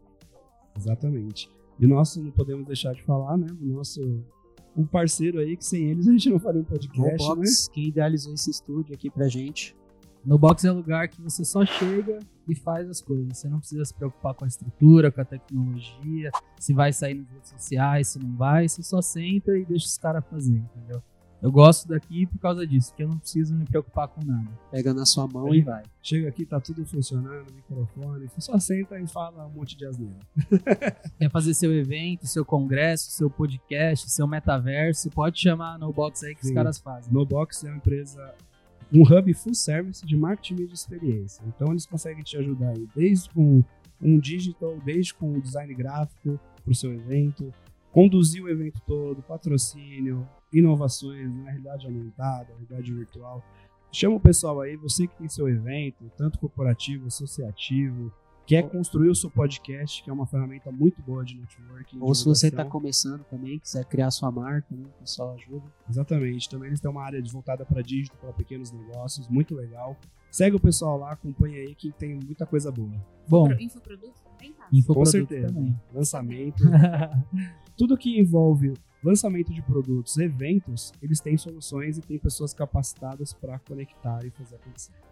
Né? Tanto que o nosso podcast está aqui, a gente nem se preocupa se vai, se vai dar ou se não vai dar. Só vem aqui, grava e vai embora. E, a, e amanhã tá tudo já pronto para postar. Eu queria pegar o gancho aqui já do MCF, aproveitando que a gente está falando de dinheiro aqui, que o Minha Casa Financiada, ele pega muito num ponto de que até os arquitetos, eles às vezes colocam na rixa, assim, que os caras não se preocupam se a pessoa ela vai conseguir realizar aquele projeto. Muitos arquitetos são só vendedores de projeto, vendedor de um sonho que talvez a pessoa não vai realizar. Como que você enxerga isso? repetiu o que meu professor de faculdade sempre falava. Pegava meu trabalho, sempre pontuava. É execuível? E se era, ele arrumava alguma coisa para não ser, pra gente quebrar a cabeça. Então é um ponto muito importante. Não adianta fazer o projeto dos sonhos e o cliente não vai conseguir executar. Eu acho que é o ponto primordial né, em projeto, em obra, para quem, como, como minha casa financiada desenvolve, é olhar para isso. Ter um projeto e olhar se é execu execuível ou não. E tem, tem projetos que você realmente o cliente está fora do orçamento dele. E ali ele vai ficar com um papel ali bonito, com uma imagem. E é um sonho não realizado. É, o Como que vocês... eles- Pode, pode pode. É. Não, eu ia perguntar como que vocês avaliam isso. Você pergunta na lata pro cliente assim, fala, ó, quanto dinheiro você tem pra fazer esse negócio acontecer? e a, aí a pessoa, ela fala, pergunta, né? ela fala, você pergunta assim pra ela, porque ela tem que falar, né? Gosto de perguntar. Tem muito cliente que já fala de cara e tem cliente que não tem noção. Ele fala, não tenho ideia, e eu dou, às vezes, alguma estimativa. E pelas imagens de referência a gente consegue pontuar bastante, ó, o estilo ali que ele tá mandando, ele já sabe mais ou menos quanto mais ou menos ele vai gastar. Alguns não. Ah, a Alguns, pessoa não assim, sabe, velho. Eu te assim, digo porque fora. a gente recebe projetos 3D de vários arquitetos. E aí você recebe o projeto da pessoa, tá, 3D tá maravilhoso. 3D, vários ripados, LED pra todo lado. E projeto de porta 100 com mil, assim. espelho, porta com espelho. Aí você olha e fala, isso tudo bem, mas quanto você pretende investir na Um marcenaria? terço do valor Ela fala orçamento. 10 mil. Não, é sério. Acontece, tipo Muito. assim, Muito. acontece a cada 10 pessoas, sei lá, 7 são assim, entendeu? Ela não tem, tipo assim, a mínima noção do projeto dela e o preço real pra executar aquilo. Eu É, acho que isso fala. é um erro do profissional por trás também, do que fez o projeto. Porque é uma coisa que tem que adequar à realidade da pessoa, né? E até explicar pra pessoa. Eu acho que tem muito também, Lu, aquele negócio que o brasileiro em si tem dentro, né? O outro vai tentar me enganar. Então, por exemplo, a gente tem lá, a pessoa, a gente pergunta quanto ela pretende investir, ela sempre vai falar mais baixo pra quê? Se ele falou, se eu falar pra ele que é 60, ele vai fazer um projeto de 60. Se eu falar que é 80, ele vai fazer um projeto de- de 80. E não é bem assim. É pra gente ter parâmetro. Por quê? Lá dentro do, do projeto pode ter ripado, pode ter espelho, pode ter laca, desde que o orçamento do cliente caiba. E aí o projeto é respeitado os sonhos dentro daquilo. E não tenho vergonha de falar, vai ajudar o profissional. E muitas vezes ele pode fazer tudo isso e ainda ficar mais baixo do que você sugeriu. Até Né? porque o projeto ele pode ser ajustado também. Sim, né? às Então, vezes a gente consegue. Traz. Então, aqui poderia ser um painel ripado que ia onerar, de repente, em quantos por cento? Se esse painel fosse ripado. Ah, um ripado deve aumentar no valor aí uns 30%. E aqui é uma chapa lisa, então o custo é bem menor. Sim. E tá É um simbolizando efeito muito parecido, né? Então é uma alternativa. Que eu costumo pontuar também. Quando eu tô desenvolvendo o projeto, eu trago algumas alternativas nesse sentido. O valor é geralmente geral, tipo assim, marcenaria, revestimentos, reforma, tudo. Como que você faz isso? Você divide por. Ah, na Etapas? marcenaria você tem quanto para investir? Porque, sei lá, a marcenaria, por exemplo, é uma das que fica por último. E é uma das, E é uma das que tem o maior custo. É para dar uma estimativa pro pessoal, em torno de 20 a 30% do valor do imóvel. Você gasta só com marcenaria. Tirando sofá, mesa, tapete, Mobília, a mobília solta. A parte de marcenaria bem completa, entre 20% e 30%. Então, se você tem um apartamento ali de um milhão, prepara ali pelo menos uns 150, 200 mil ali que vai. Se você Fácil. tem um apartamento Fácil. vazio, Agora, já olha pra ele com um arrepio no Sim, e uma outra coisa que talvez mudou o parâmetro do pessoal é o seguinte, na pandemia, por falta de matéria-prima, houve muita subida de preços de tudo, né? O assunto Então- inflação tá aí muito em alta e a gente sofreu bastante com isso. né? Exatamente. Hoje, eu faço móvel para o cliente em 2022 ganhando menos que eu ganhava em 2019. Bem menos em relação à margem. Entendeu? Ah, o mercado aqueceu, o mercado está vendendo, mas minha margem está muito menor. Por quê? Se eu vamos, vamos pegar um exemplo da chapa branca, que é a chapa mais vendida, mais utilizada. Se antes da pandemia. Só fazendo adendo, que inclusive é uma das chapas de acabamentos mais baratos para quem está procurando custo também, né? Não é uma, é a mais barata. É a mais, né? A mais Chega a ser metade do valor chapa por chapa, né? Porque no móvel não tem só chapa, tem fita, tem acessórios, ferragens, mas se for chapa por chapa, chega a ser metade do valor. Então, para Né? quem quer otimizar né, esse orçamento, dá pra, também para usar esse recurso da chapa. Exatamente. Só que a gente teve um problema com ela nos últimos dois, três anos. Foi o seguinte: é, faltou chapa. Então, e a matéria-prima, a melanina que faz aqui, que é importada, subiu. Praticamente todos os insumos da, Subiu da, mar- da indústria da marcenaria Subiu. são é, expor- é, importados. Então, os insumos vêm e eles produzem aqui. E a E gente faltou teve isso. subida do dólar, tudo que era de metal subiu muito. A chapa branca, se a gente pagava X em 2019, hoje a gente paga 2x.5, 2,10, duas vezes e pouquinho. No geral, você acha que isso aumentou quanto em porcentagem? No Mais de geral, né? 100%. Mais de 100%, Mais de 110%. Só que a GD tá cobrando 110% a mais do cliente? Não. Mas subiu, teve que subir, senão a gente ia fechar as portas, né? É, então, esse parâmetro de valor tá confundindo muitas pessoas. As pessoas estão falando, nossa, tá muito caro. Mas não tem o que fazer. E era para estar mais. Só não tá porque a gente tem a noção que se a gente subiu tanto para ganhar a mesma margem de antes, as pessoas iam pagar o dobro do preço em dois anos. Como é que você sobe, você dobra o seu preço em dois anos? É impossível. Não foi só a marcenaria. Não foi só a marcenaria. Várias obras pararam mesmo por causa do custo da. Então, é uma coisa importante a gente deixar aqui, porque realmente, se você for comparar agora, você vai ver que mudou muito os parâmetros de preço. Né? Então, se você for ver carro, por exemplo, que tá Carro usado. Não tem o que aconteceu com a indústria do carro. Tá faltando uma matéria-prima que chama semicondutor. Então, as fábricas estão parando de produzir porque não tem esse insumo para terminar o carro. A gente teve aí uma notícia que a fábrica da Volkswagen aqui, acho que vai parar por 30 ou 40 dias, dar férias coletivas para todo mundo, porque não Nossa. tem insumo para produzir carro. E aí o que acontece? Você não tem muita oferta de produto para o mercado, né? Quem tem vai cobrar mais caro, na regra do mercado. Então, o que, que vai acontecer? Quem que tem carro para vender hoje? Quem tem carro usado. Então, valoriza o valor do carro usado. Por isso que está muito caro. Os preços dos carros usados valorizaram muito. Rodrigo mesmo, né? Seu carro tá, acho que 20% mais caro do que você pagou. Sim, eu tô quase abrindo um negócio E disso. foi o que aconteceu com as chapas brancas. né? Nas só as brancas não, mas todos as todos os insumos. Não, todos os insumos. Então, não vai ser repassado tudo, fiquem tranquilos, mas ao longo dos anos vai ser repassado, não vai ter como. A né? chapa branca, mesmo com todo, todo esse aumento, ela mais ainda ou é mais menos. barata. ela mesmo, mais ou menos em porcentagem que é 50% mais barata? Não chega a 50, mas Menos, uns 35, 30%, 40% Já ajuda mais barato bastante. do que uma chapa madeirada. É que depende muito da cor.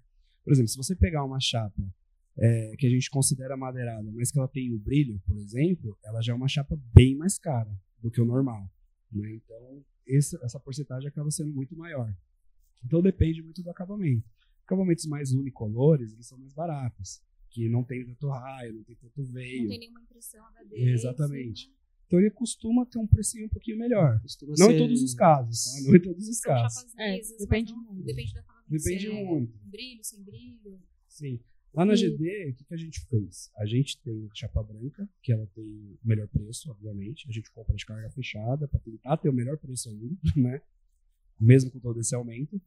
É, e a gente fez o quê? A gente tem as opções dos leques de cores grande, que compra de distribuidores, né?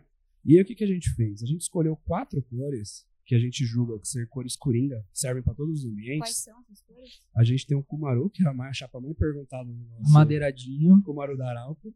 A gente tem é bem Connect, a gente tem o gris, que é um cinza claro, e a gente tem o Grafite. grafito, que é um, gra um grafite, uma cor grafite. Então a gente percebeu que são quatro cores altamente vendáveis.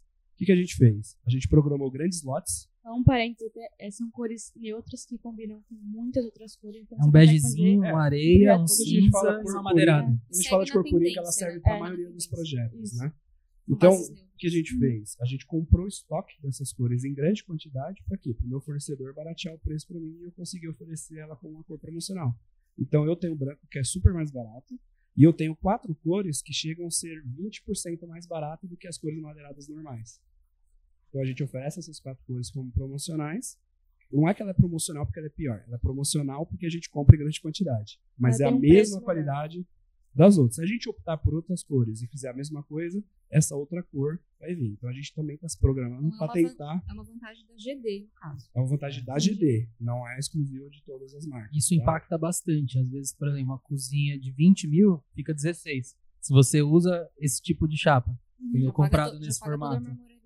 E vou até dar uma dica que a gente fala bastante lá no GD, mas que para você baratear um projeto de marcenaria.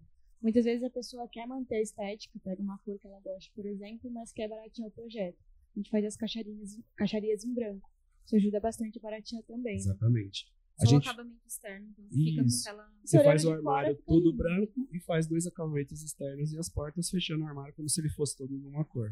Isso funciona, na verdade, não é que não é que funciona. 99% dos projetos são vendidos assim. Uhum. Inclusive, uma dica boa de marcenaria de assunto é esse. Quando o cliente já tem um armário em bom estado, é uma das opções que eu aconselho. Então, é trocar, que eu já fiz até. É trocar. Então, você pode trocar suas portas e laminar de novo as caixarias. Se MDF em A gente faz muito isso. É uma dica barata para quem quer repaginar, né? Sem gastar muito. Mas Exatamente. eu acho que isso também depende muito, né? Depende do que a pessoa quer colocar. Porque às vezes pode ficar quase no preço de uma cozinha nova. É, Então depende. dependendo do acabamento. É. Aí o pessoal chega, ah, eu tenho um armário aqui, eu quero revestir de forma que ele inteiro. Não, vai ficar mais caro do que fazer um novo. Por quê? Porque dá muito trabalho para fazer. O que, É, muitos, clientes, que muitos clientes fazem é aproveitar normalmente armário embutido, ah, tira as portas, refaz só a parte da frente dele e o interno continua. acabamentos, É o que armário falou ali, antigo, de, de aproveitar. Mas, é, Cássio, por que, que é mais barato se a madeira tá tudo aqui? Porque as pessoas têm de dar o valor apenas à madeira, né, que tá recebendo. Mas É grande parte do custo do móvel não é a madeira. Aliás, não é o custo mais alto de fabricar um móvel. Uhum. É a mão de obra. Tanto a mão de obra que vai produzir quanto a mão de obra que vai instalar. E é mais, mais artesanal também. É, então se eu tenho, por exemplo, eu vou fazer um armário, vamos fazer aqui um armário normal de MDF revestido e um armário de fórmica, certo? Esse armário aqui, em um dia, tá cortado, fitado, furado na fábrica, pré-montado. Em um dia tá pronto. Esse armário de fórmica, ele vai levar pelo menos uma semana. Então a gente tá falando de um para sete dias. Faz isso vezes a mão de obra que vai nesse armário. Então, em um dia eu fabrico esse armário, não leva um dia, tá, gente? Tem uma fila de entrega. Não é um dia. Mas normalmente um armário fica pronto em em um dia na, na fábrica. Desde o começo até o final, se você somar todo o tempo de, de fabricação. Então, se a gente leva um dia. Então, se a pessoa vai, tem um armário lá. Então, ela só tira o armário. Eu fabrico em um dia. Em um outro dia eu monto. Tá pronto? Eu gastei dois dias, gastei, tem o custo da matéria-prima. Mas esse custo da matéria-prima não é mais barato do que os outros sete dias que eu levei no outro. Por isso é que fica mais caro você reformar, conforme e tudo mais, do que fazer um novo. Fica muito mais caro. Isso tem que avaliar cada caso. Tem que avaliar. Agora, ah, o cliente tem lá um armário pronto, quer só trocar as portas. Então eu vou cortar só apenas novas portas e novos acabamentos externos e vou lá montar. E aí, dois dias também. Então o custo fica mais barato, porque eu gasto pouca madeira, gasto pouca mão de obra e, o- e a parte grossa do armário tá lá. Ou seja, depende. né? Depende. É, muito. Depende muito de cada caso. Mas é Só uma faz informa se você for maluco. Pior que eu fiz que vou- Sério? Mas nem quero É. pensar nisso. É assim. A, a fórmica ela foi muito utilizada no passado, é um material muito resistente, mas ela tem utilizações específicas. Né? É, existem sim situações que só a fórmica resolve. Tipo, eu quero fazer um móvel com detalhes arredondados. Ou você parte para fórmica, ou você parte para pintura. Porque no MDF padrão nem sempre dá. Alguns casos dá, outros não. E a pintura é a lata, pra quem não sabe, Isso. que é uma pintura, um dos acabamentos mais nobres. Exatamente. Não, não, nunca, nunca pintem sua porta, seu móvel com rolite, tá normal. Você vai descascar e vai estragar e vai. Eles não vai, fazem não vai isso durar três no- meses. Nos programas de TV, eu sempre vejo eles fazendo isso. Eu falo, "Mano, o cara tá pintando o móvel, velho. É que nesse programa de TV é, é muito complicado, porque a maioria das coisas ali, se você pegar nos Estados Unidos, eles têm muita rotatividade, né? Então, pra eles não importa, dura pouco. Então, se a pessoa quer ali, vai mudar a cada ano, um ano, Hum. dois anos. O Eles custo querem lá é muito menor, seguir, então, também. eles querem muito seguir a moda, assim, entre aspas. Então, pra eles é barato eles fazerem isso, eles ganham em dólar, se parar pensar, então pra eles ficam mudando muito. Então, Ainda bem que eles não estão entendendo Aqui nada não- do que a gente tá falando. E não tem, não tem durabilidade, porque não é feito para aquilo, entendeu? Não é feito para fixar no móvel. Então vai descascar tal. O certo é você aplicar um prime, né? Que a gente até explicou aqui, que é o que garante a fixação da tinta, e depois aplicar uma tinta lacre que é específica para esse tipo de coisa, que é para móvel, para porta e tudo mais. E a As- né? Toda fase de É. pichação, é muito complexo, né? Exatamente. muito, muito. Agora, uma coisa que a gente falou um pouquinho antes de começar o podcast, que é uma coisa importante, que é que as pessoas têm dúvidas, é armário instalado em parede sem revestimento, na cozinha. Vamos Os clientes querem economizar, né? Um investimento ali atrás dos armários, na parede que está no reboco. E pensam em instalar direto o móvel nessa parede sem, sem reboco. Sem reboco não, sem revestimento. Hum. E aí, quais são os danos que isso traz à marcenaria?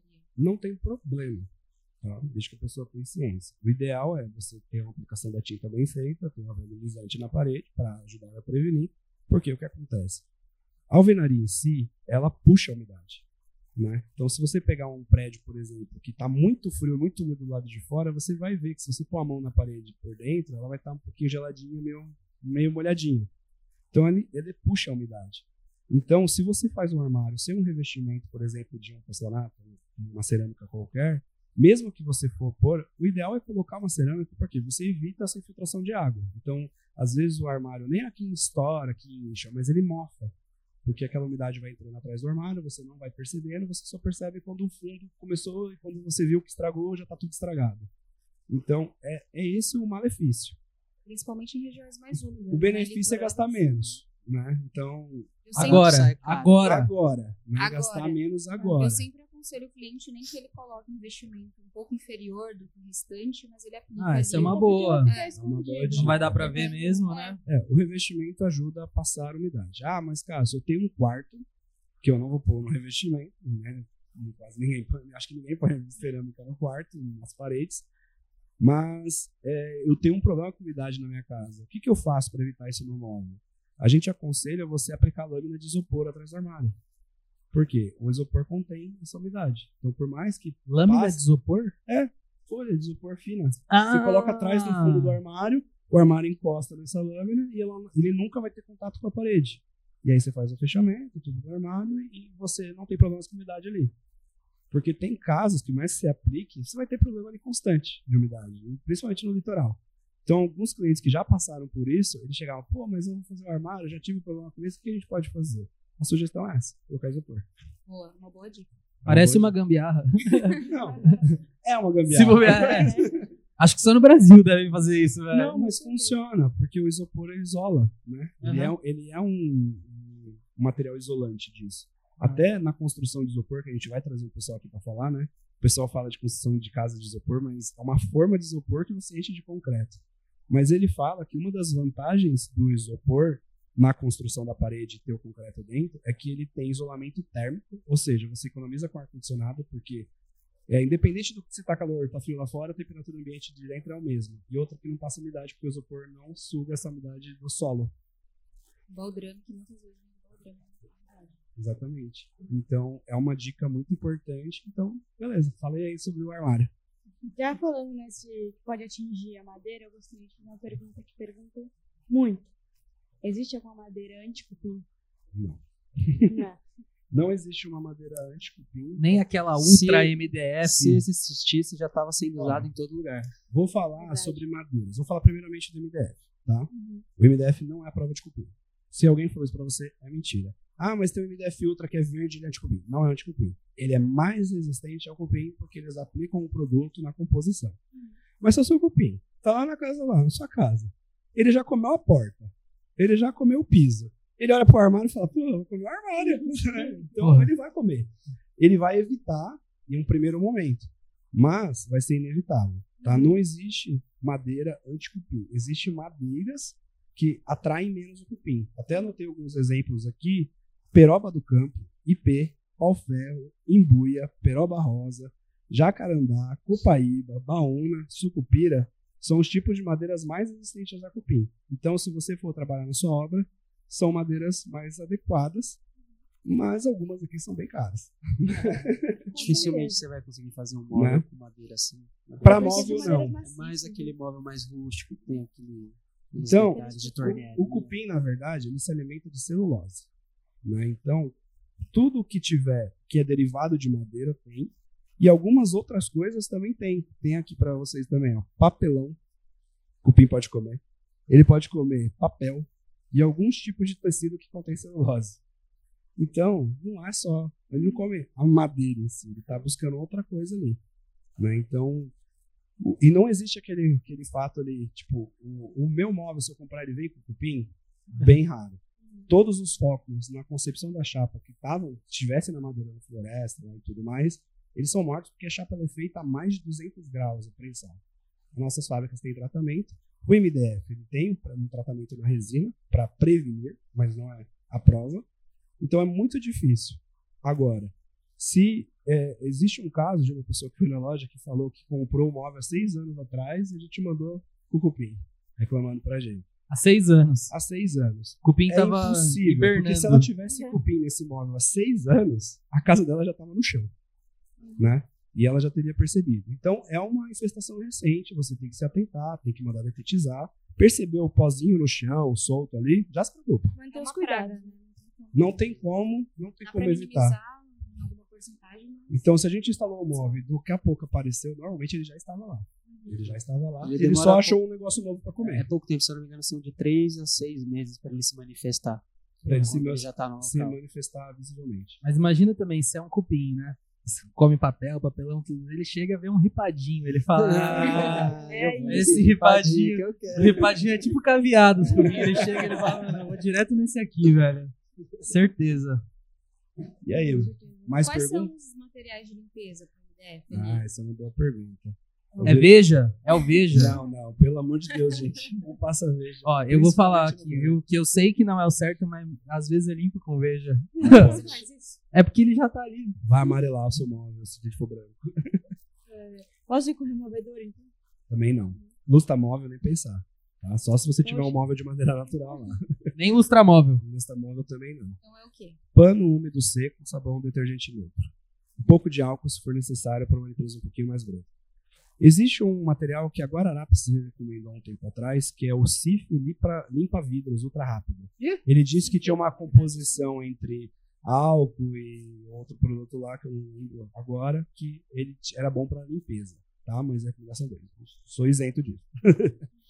Mas o CIF é bem, bem recomendado mesmo. Sim, mas é, um pouco de álcool diluído na água também não tem problema, tá? Materiais não corrosivos. Não né? corrosivos, tá? Produtos não corrosivos. Vamos falar de outras dicas para cozinha. Por exemplo, evitem de guardar o sal. Se você tem aquele acessório para guardar condimentos, pode guardar todos, menos o sal.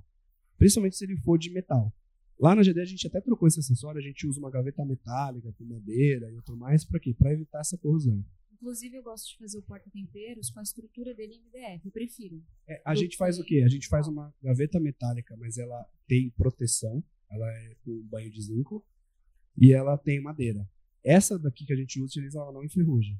Mas se você usar aquele aramado comum, Sim. que é de aço carbono, ele vai, que é aço carbono cromado, ele vai enferrujar. É E só questão de ele, tempo. Vai ele, as ferragens também. Vai a- tudo embora.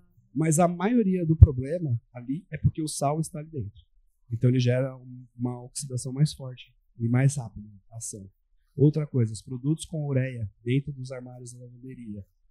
Se ele tiver né, isso na composição, se não me engano é ureia, a- ela também ajuda na, na ferrugem, em aumentar a- a- o tempo, ali, diminuir na verdade o tempo para adquirir ferrugem. Então essas coisas é melhor você guardar num pote mais fechado, separado ao móvel, não num ambiente totalmente fechado, Alguns detalhes bem legais, né, de você pegar pra... Até pra você ter em casa, que às vezes você não sabe.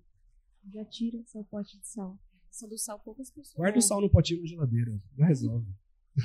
Boa, fácil. boa dica. E aí, mais perguntas de marcenaria?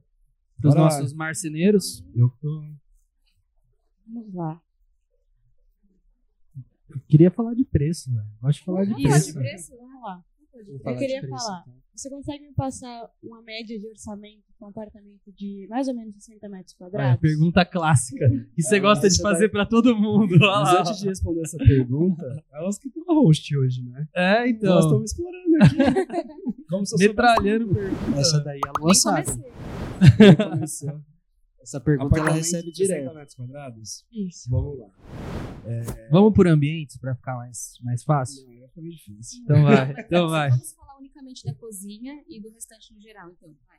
Ó, cozinha é um apartamento, assim, varia muito de preço. Depende muito do gosto da pessoa. Se a gente for para uma linha mais provençal, ela tem um custo mais alto, que envolve mão de obra mais manual. Tem muito. A pessoa quer porta de vidro, quer tamponamento, quer um monte de coisas, então isso varia.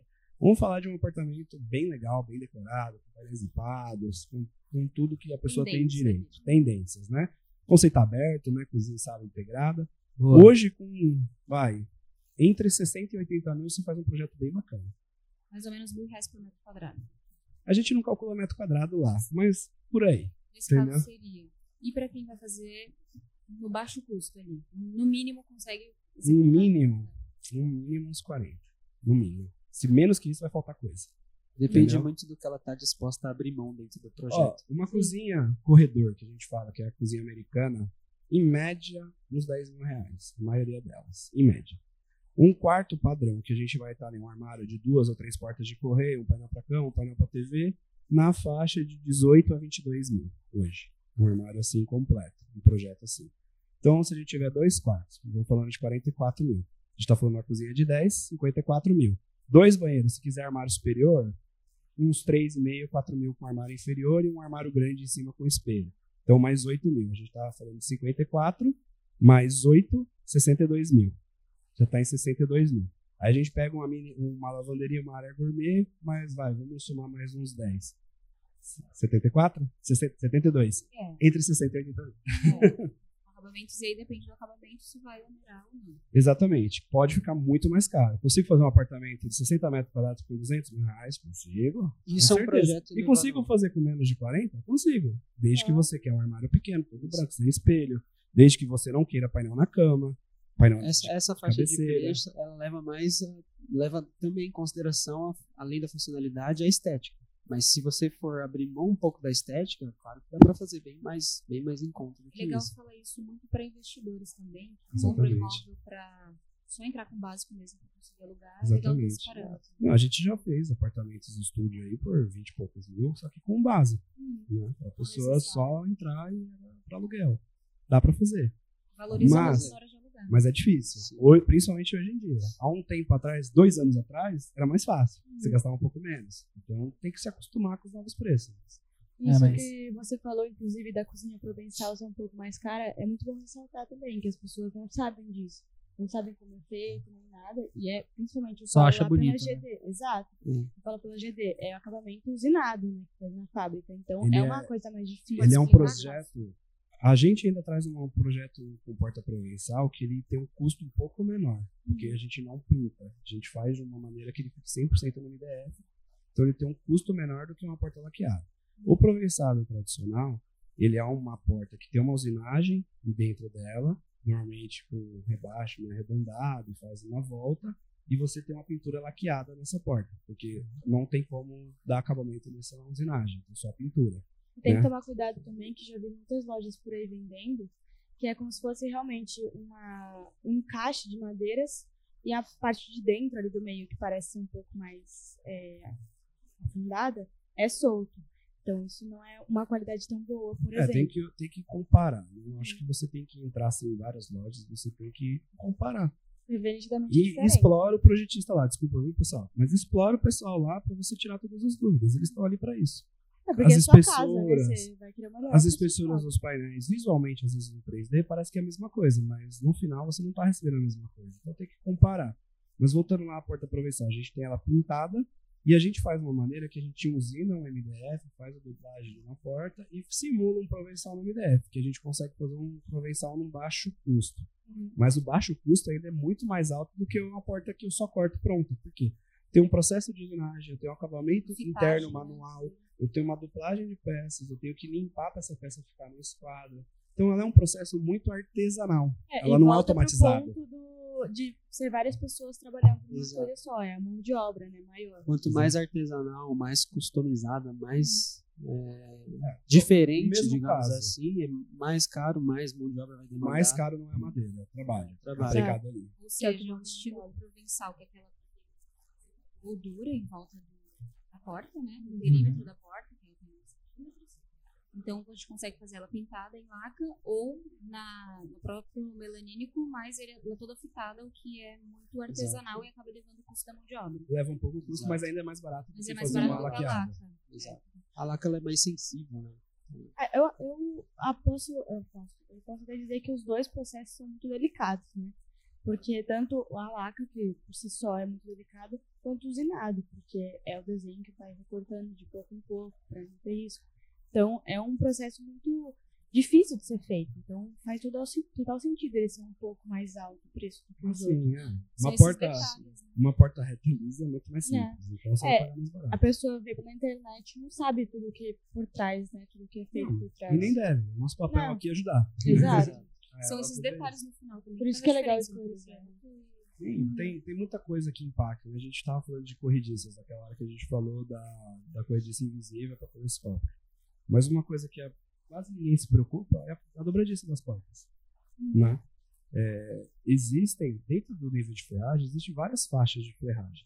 Né? Uhum. A maioria do mercado, ela não está na melhor e também não está na pior. Ela está numa média ali, que é uma corrediça com amortecedor e tudo mais. Mas existem características dessa dobradiça que também faz a diferença da durabilidade. A gente usa de uma marca, não sou o nome dela aqui, né? Só se, se ela aceitar o convite do podcast depois. É. Mas a gente utiliza de uma marca alemã que ela tem uma robustez muito maior do que o que o mercado normalmente usa. Eu pago, normalmente, três vezes mais caro do que o que o mercado padrão usa. Mas, pô, Luiz, você quer, Mas é deixar 10 seu produto, você quer deixar seu produto mais caro, você é idiota. Né? Não. Qual que é o problema? Mesmo problema do telescópio. Na outra eu tinha um monte de assistências, na outra eu pago um pouco mais caro, o cliente paga um pouco mais caro, mas ele não tem dor de cabeça. E aí vai do posicionamento que eu quero para minha marca. Eu quero que o meu cliente tenha dor de cabeça o tempo todo. E me indique, não me indique, ou quero que ele não pague um pouquinho mais caro, aceite aquilo. Mas receba algo de qualidade e vai me indicar pro resto da vida. Eu prefiro isso. Em contrapartida, você conseguiu baratear algumas chapas, né? Para E manter essas ferragens no custo legal. né? E conseguir equilibrar também o seu preço. E uma outra coisa legal que só essa dobradiça tem no mercado é ela tem um amortecimento a gel. Todas as outras dobradiças do mercado, o amortecimento interno dela é a óleo. Ah, mas qual é a diferença disso? Essa dobradiça alemã ela foi feita para ser trabalhada na Europa. Então, o grau, o que, que muda? Por exemplo, na dobradiça a óleo ali, se a gente tem uma temperatura mais alta aqui, a porta ela, ela vai fechar com menos amortecimento, ela vai fechar mais rápido. Se a gente está muito frio, o óleo endurece e ela fecha mais devagar. Então, abaixo de 19 graus, ela já começa a ficar mais dura. Agora já não ia estar nem Agora fechando. tá, tá- na óleo Tá sim. congelado. E acima, eu acho que de 32 ou 30 graus, ela já começa também a ficar. Aqui em São Paulo é mais difícil, né? Tá mais de 30, mas. Não, desculpa. Eu acho que em torno de 29 a 30 graus. Ela já começa o óleo a ficar fino e a porta amortece muito pouco. Ela quase bate.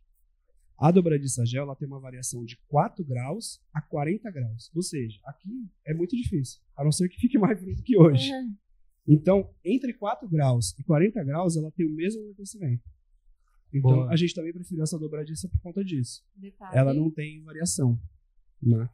Outra coisa, uma corrediça invisível que a gente usa, ela fe- quando ela vai amortecer, tem corrediça que ela só amortece já chegando. A nossa, ela amortece um pouquinho antes. Então, se a mão de uma criança tá ali, é difícil prender. Um pouquinho é um antes. pouquinho. É, é imperceptível para quem não sabe, entendeu? Mas é uma diferença. dá uma diferença. Então a gente prioriza essas coisas, que são pequenos detalhes, né? e nem sempre a gente consegue vender isso para o cliente o tempo todo, e muita gente nem se interessa. Né? Porque, na verdade, o que a pessoa está buscando ali é a transformação da mente dela. Estética. Né? Então, muitas vezes ela não se preocupa com essas coisas. Quando é ela se preocupa com a ferragem? quando ela já começou a ter problema. Exato. Aí ela falou, pô, da próxima vez eu tenho que pensar melhor nisso aqui. né? E eu acho que isso até, é, que a gente tava falando, muita gente não tem noção do preço dos móveis. Se a pessoa já teve problema, é que ela já teve um móvel planejado. Então, provavelmente, normalmente, a pessoa que já sabe o valor do móvel planejado, porque dá esse parênteses, né? É que ela já teve um móvel planejado também. Então, ela já Uhum. vai ter ideia. Então, é a mesma coisa. Ela já quer investir em algo um pouco melhor. Isso. Exatamente. Então, vai nas lojas, abre as gavetas, bate as gavetas, bate as portas, arranca a porta, briga com o projetista. É, e quem se assustou, se você se assustou com o preço também, tem um um detalhe, às vezes, que para quem é do ramo é bobo, mas muita gente não sabe. O projeto da marcenaria, ele é desenvolvido em 3D já, já tem o programinha lá, então você consegue avaliar o investimento em cada ambiente. Então, ah, quero ver uma porta com espelho, põe a porta com espelho aqui para mim. Aí a pessoa vai lá e fala, fica tanto. Quanto fica? Quero Segue sem a porta de espelho, Quanto fica fica? tanto. Quero Pode- com painel ripado, fica tanto. Quero com brise, fica tanto. Então a pessoa consegue fazer um projeto ideal, às vezes, para começar, e ir ajustando depois ali no pente consegue fino. balancear, né? Isso, Consegue para chegar num, projeto ideal. E lá na GD vocês conseguem desenvolver esse projeto, então, para quem vai comprar marcenaria. Exatamente. Consegue 100%. ver exatamente como é que vai ficar na sua. Aí se já tiver um arquiteto, pega o projeto do arquiteto mesmo, e a Já desenvolve na etapa de orçamento mesmo. Se não tiver, vocês. Ah, apresentam. O maior problema é quando a gente recebe um projeto de arquiteto para comparar preço com outras marcas. Porque assim, quando a gente desenvolve um projeto com um cliente, a gente está discutindo esses detalhes com ele, todos no momento de desenvolvimento. E aí explica. Quando vem um projeto de arquiteto, todos esses detalhes de ah, como é o móvel já está resolvido. E aí a gente passa o orçamento e o outro passa o orçamento. Mas o outro orçamento está usando telescópio, está usando essa, essa dobradinha ruim, está usando espessuras diferentes que o arquiteto colocou no projeto e fala que o preço é 40 mil. Aí vai na GD, a gente se preocupa muito em entregar o que está ali no papel, que o arquiteto fez, pra que assim, eu não gosto de vender ilusão. O cliente pagar e não receber o que está ali. Então a gente orça tudo e aí vai ver o nosso orçamento dá 60. E o cliente, pô, mas eu te mandei para o arquiteto, é igual. Então não tem como estar diferente. Quando a gente desenvolve, o cara até entende que é diferente, desenvolver se- numa Como loja. se fosse a infra de uma obra, né? Exatamente. Trabalhar a infra, não só a estética. Então, mesmo que você tenha um projeto de arquiteto, você tem que ir na loja, abre tudo, tira todas as dúvidas de como vai ser feito. Porque não, adi- não é porque o projeto é o mesmo que é igual, não é. As empresas mudam a forma de fazer, economizam muitas vezes em alguns materiais que são essenciais, em algumas divisões que são essenciais, e faz parecer que o projeto está igual ao que você projetou, mas não é. E normalmente as chapas de MDF vão ser as, as marcas similares, né? Mas essa parte de infra, vamos dizer assim, que são os corrediços, né? E os Muda acessórios, bastante a forma de construção. muda né? bastante e é algo que não é muito visível. É. que O cliente não está E, procurando isso. e às vezes até acabamento. Às vezes tem um- alguém usa uma forma de construir que vai ficar aparecendo vários acessórios lá de fixação e às vezes a gente pensou um projeto que não vai ficar nada. Ficar invisível, vai ficar embutido pela parede. Então muda muito isso. Que às vezes no Hum. 3D não dá pra ver. E o cliente não perguntar por si só, né? Legal. Vamos falar de Isso- banheiro agora, Eu vou gente? até dar Deixa um lá. ponto que eu acho super legal. Que a gente recebe muito feedback dos clientes. É, muitos clientes compram em outras lojas e falam, não gostei do projeto, gostaria de ter ficado na GD mesmo. Ah, eu não gostei do preço, mas agora vendo a diferença de qualidade é enorme, só vi depois que chegou na minha casa. Então é uma coisa que às vezes a pessoa só percebe depois e já foi muito tarde, né? Então é legal você pesquisar muito isso antes, pra você saber o que você tá comprando. Eu sempre falo, é o investimento um dos mais altos Uhum. pós compra do imóvel. Cara, dedica um tempo. Pede pro patrão lá, me libera uns dois dias aí pra me ver o móvel na minha casa. Porque é uma decisão que você vai tomar pra 10, 15 anos da sua vida. A não ser que você ganhe muito dinheiro pra ficar trocando toda hora. E é a sua Não, casa, mas, né? é. Você tem que E a sua casa tem que ser do seu jeito. A ferragem tem que funcionar. Ela não tem que durar uma semana, ela tem que durar 10 anos. As marcas que a gente usa, por exemplo, da dobradiça, a fábrica me garante 100 mil ciclos de abertura. Se você somar aí 10 aberturas por dia, é mais de 40 anos de garantia de funcionalidade. Então, é coisa de qualidade. Então, vê se a empresa trabalha com isso. Ah, mesmo a empresa fala que é. Olha lá, abre a porta, vê que marca que é, pesquisa sobre essa marca, se é boa, se não é.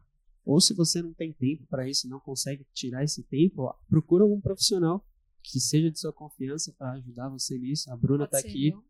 a Bruna tá aqui para ajudar também. Eu acho que para qualquer compra, não é móvel só, tudo. Se você tiver uma coisa é você comparar uma geladeira modelo 350Z aqui e modelo 350Z ali. É o mesmo modelo, porque é o mesmo fabricante, é a Bastemp que faz, é o Electrolux que faz, E beleza, eu tô pagando 1.200 aqui e 1.400 aqui. Beleza, eu tô comprando a mesma coisa por preços diferentes. No, no nosso caso, não. O seu carro pode vir básico, sem roda liga leve, ou pode vir com banco de couro, teto solar, central multimídia, aí você que escolhe. Você tem que comparar. né? Produção artesanal também, acho que também faz muita diferença. Exatamente. Então, você tem que comparar. É o que eu tô te falando. Você pode comprar seu carro básico, sem nada. E você pode comprar o mesmo carro com um monte de coisas. O móvel funciona do mesmo jeito. Ele vai andar? Ele vai andar. Ele vai andar. Exato. Você vai guardar as coisas? Você vai. Mas não vai ter tudo que você Quanto quer. tempo você vai guardar as coisas? Exatamente. Então, é, é muito essa comparação e isso serve pra tudo. Né? Então, Lá vai o aposto- cara, né? Meu armário tem 5 mil ciclos de abertura. Economizando. Vou abrir só duas vezes por semana. A mulher vai pegar o arroz e de Faz uma lista é-. Isso é típico de homem, né? Pelo amor de Deus, velho. Não vai abrir agora de novo. Cara, vamos falar de algum ambiente aí. Banheiro. O que, que a gente tem de banheiro? banheiro, que isso que é uma área úmida, você pode falar então sobre o MDF verde, né? Verde? Que Vamos deve ser ultra. O- a gente tem um episódio até melhor falando disso, que é o Parrilho. Assistam lá, que é o episódio de canal, que ele fala bastante do MDF Ultra, mas vamos fazer um resumão. Gente, o MDF Ultra não é a prova d'água. Ele é resistente à umidade. Ele é mais resistente à umidade do que o MDF comum. Eu gosto de fazer analogia com piso vinílico também. É a prova da gente. Se Certa cair muita água, É. atinge a cola e descola e estragou o piso. Né? Então, Até, pra- eu acho que até uma. Vai pra trazer pro pessoal entender mais. É igual aqueles celulares que eles falam. Aí o celular é resistente à água. Não adianta você jogar na piscina que ele não vai ficar bom, entendeu? Você tem que tomar É cuidado. resistir no máximo uma nem a pau. chuvinha ali, Exato, umas uma garoa. Respingo. um respingo. Você tem que tomar cuidado com isso. Não, não é. Sim. Por isso que você tem que As pessoas costumam exagerar. Ah, não, resistente à água. Vou jogar um balde d'água lá, vou deixar lavar uma semana. Só pra Não testar. vai. Só pra É. testar. se Ele é mais resistente, tá? Ele é mais resistente, sim. Ele é bem mais resistente. Ele não tem tantas cores assim disponíveis no mercado, mas ele é mais resistente. É, é aconselhável usar para bancadas. A gente não usa em todas as situações, tá? Porque também é mais caro. Uhum. Aí vai depender da pessoa. Se você tem um bom preparo ali da obra, com relação à vedação da- do, seu, do seu sifão, das coisas, e você é cuidadoso e a sua empregada é cuidadosa, se você tiver, né? Se tudo tiver nas Vai condições de durar. temperatura e pressão Vai ideais. durar muito tempo mesmo sem isso, entendeu? Então, muitas vezes o cara quer um banheiro lá colorido e não tem MDF filtro nessa cor. Então, vai ficar sem. O, um conselho que a gente faz lá na GD, é, quando a gente faz principalmente banheiro, a gente passa a fita de borda até atrás do armário. Não é todo mundo que faz isso. Por quê? Previne que a umidade ou uma infiltração pre- entre no MDF. Porque no meio da madeira, a água não infiltra, ela pode ficar empoçada aqui até um bom tempo. O problema é nas bordas, onde fica entre a cola e a fita de borda. A água penetra ali, vai penetrando, vai penetrando até que o MDF incha. Depois que incha, ele não volta. É por isso que nas pontas são. É onde incha Exatamente. sempre. Só que quando não tem a fita de borda, essa penetração é imediata. Quando tem a fita de borda, ela demora um pouco mais para penetrar. Então, em casos de banheiro ali, a gente faz fitado todos os lados. Eu gosto de colocar também, aproveitando que você banheiro, um box até o teto ajuda também Passar Ah. menos umidade. passar menos umidade para a marcenaria do banheiro. Isso quando é a boa. janela tá dentro do box também. Porque tem casos Sim. em banheiros que a janela tá fora. Então a melhor opção é ter essa janela dentro do box e fazer uma sauna ali, né? Exatamente. box. Mas E, gente, ajuda. se seu banheiro não tiver janela, tem que pôr um, um aparelhinho para sugar o ar. por uma ventilação mecânica. Tem que pôr uma ventilação mecânica. Porque senão não vai ter armário que dure, não vai ter banheiro que dure. Até mesmo em, como lá em casa, por exemplo, no meu banheiro social, eu tenho uma janela, mas ela dá na lavanderia. Então ela não é uma janela que tá lá fora. E aí tem a, a janela mais a ventilação mecânica que ajuda. Mas mesmo assim o banheiro continua úmido. Eu deixo sempre a porta aberta. E um box até o teto ajudaria. Sim, a gente até teve uma pergunta que a gente respondeu em colaboração com a Bruna esses dias, né? Qual que foi mesmo? Que era: Ah, meu quarto não tem janela. O que, que eu posso fazer para venti ter ventilação? E você deu um algumas quarto dicas. Sem janela. E a resposta foi: eu indiquei para ela, né, o ar-condicionado, que além de fazer a troca, além de manter a temperatura ambiente, ele faz a troca de ar.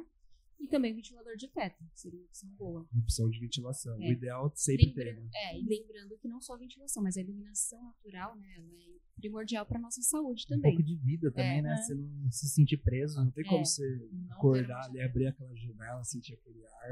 Hum, Tomar uma imagina. vitamina B de Hum. manhãzinha. Então, a ventilação é, teoricamente, até resolvida com ar-condicionado, mas a iluminação natural, um bom projeto de iluminação ajuda, mas não resolve. Uhum.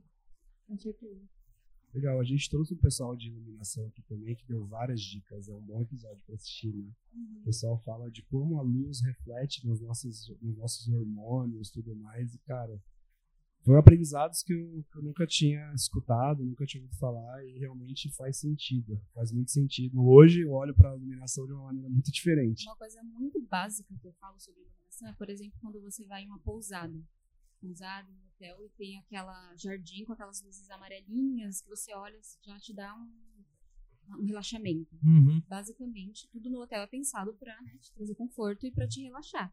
É um exemplo muito bom quando você para para pensar nisso, na iluminação de um hotel, porque ela é voltada completamente para isso. E até falando de iluminação, eu queria falar um ponto interessante com o MDF.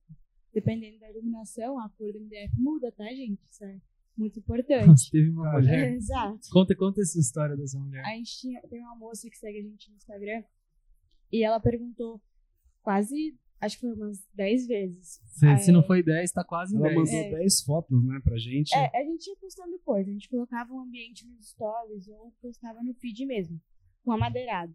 Ela sempre colocava nos stories e perguntava, qual cor é essa?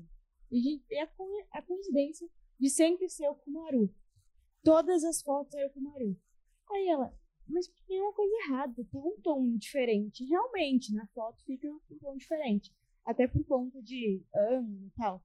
Mas a- o principal fato ali era a iluminação. Tinha foto era com iluminação neutra, outra com iluminação quente e outra com iluminação natural. fria. E aí, natural também. Então mudou muito. O que, que a gente fez? A gente mandou pra ela três fotos. A gente pegou a amostra lá que a gente tem na loja, colocou o ring light mesmo, colocou iluminação quente, fria e neutra. Mandou as três fotos pra ela ver. A mesma madeira nos- nas três iluminações. A diferença que fica é impressionante. E isso é uma coisa que pode confundir. Por isso que a gente sempre fala, vem na loja ver como é que, que tá ali. Além da iluminação, os pixels também do celular e do computador Sim. interferem.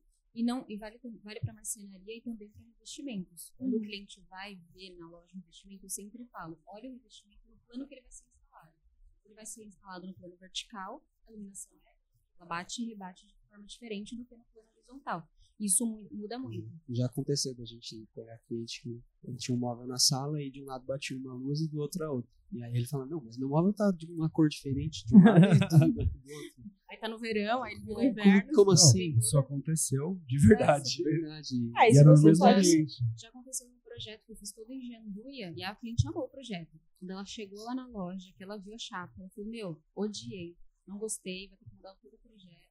Enfim, mas acontece. Teve que mudar? Teve que mudar, mas ela achou lá uma chapa e resolveu lá na loja, que ela gostou. Aham. Lá Mas- a gente faz o seguinte: a gente tem um ambiente com as luzes quentes, a gente colocou num lugar luzes brancas. E a gente pede pro cliente olhar ali, olhar na quente e ir lá fora na rua. É, porque dá Olha nos três o- lugares. Se você gostar nos três lugares, você pode comprar. E olha nos dois planos também. Porque a gente consegue ver lá na loja mesmo, o, o prático, né? Que é esse Kumaru mesmo. Os dois ambientes que a gente tem na, na, na vitrine, os dois são no Kumaru, que é um quarto de casal e uma cozinha. Um tá com uma iluminação mais quente, o outro tá com uma iluminação natural bem forte. É diferente, se vê e fala, não é o mesmo madeirado. E é, porque é só a mudança de iluminação. Então você consegue ver prático isso realmente um do lado do outro, assim, que é um de frente do outro. Isso eu acho. É muito importante ressaltar isso, porque o pessoal não tem muita noção. Acha que é uma cor é essa cor e pronto. Principalmente nos ambientes hoje que tem bastante fita de LED agregada na marcenaria, né? Você tem de um lado um painel que não tem LED e do outro você tem um que tem um LED. E aí, quando você liga o LED, um fica diferente do outro. E agora? Realmente. E aí a iluminação tá forte também. Os parâmetros também mudam todos. É, uma Exato. complexidade de coisas, de cores. Por isso, procure um profissional para te ajudar Exato. nisso. Isso é muito importante. Que tudo vai depender do, do profissional saber, trabalhar, né? Em cima daquilo. Importante. Muito importante saber explicar para o cliente essas Exato. diferenças todas. Que tem muita gente que faz e negligencia várias coisas E aí a pessoa fica insatisfeita depois e, e já sabe tudo que acontece. Imagina se a minha cliente vai lá e fecha com uma serreira, um projeto do meu 3D na mão e fecha. Depois o cara instala e ela fala, meu Deus, e agora? Então foi muito importante ela ter ido na loja e ter visto pessoalmente. Agora que vai sobrar pra Bruna. É, ia sobrar pra mim, com certeza. E pessoal, aproveitando aqui, é, se inscreve no canal, né? De uma- graça, né? Fazendo um favor. Fazendo um favor, ativa o sininho aí, se inscreve no canal, fala pro joinha. amigo, fala pro cachorro, Compartilha com o vizinho.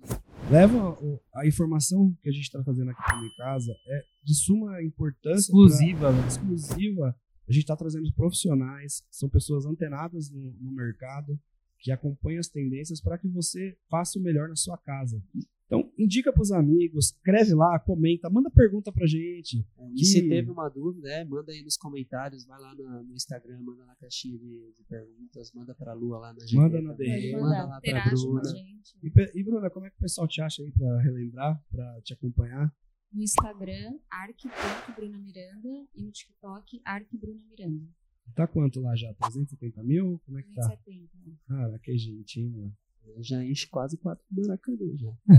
Vocês estão em quantos? A gente tá em 276. 276. A gente tá bem menor. Tá pegando, me pegando. né? Estamos na correria. Estamos na correria. Mas Correndo. só tem esses resultados porque leva conteúdo de relevância, né? Então, Todo dia. parabéns pela sua página.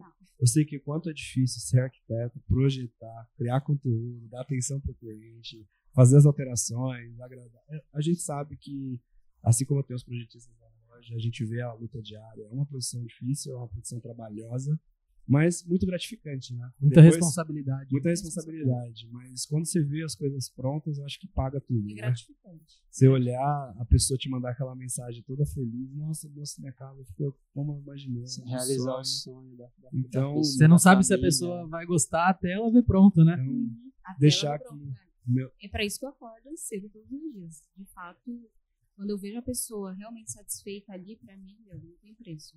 Toda correria vale a pena. E, e toda ajuda que você dá de graça pro pessoal lá, é muito pessoal, valorizem isso, acompanha a Bruna lá, porque dá trabalho gravar conteúdo, dá trabalho separar, e ela faz isso justamente para quê? Para quando o cliente chegar com ela, ele já ter essas informações e não ser enganado, né? Faz por puro, por puro prazer Ele mesmo já- de ele já- ajudar, né? Quando ele É chega, ele ajudar já está até educado, vamos dizer assim. Sim.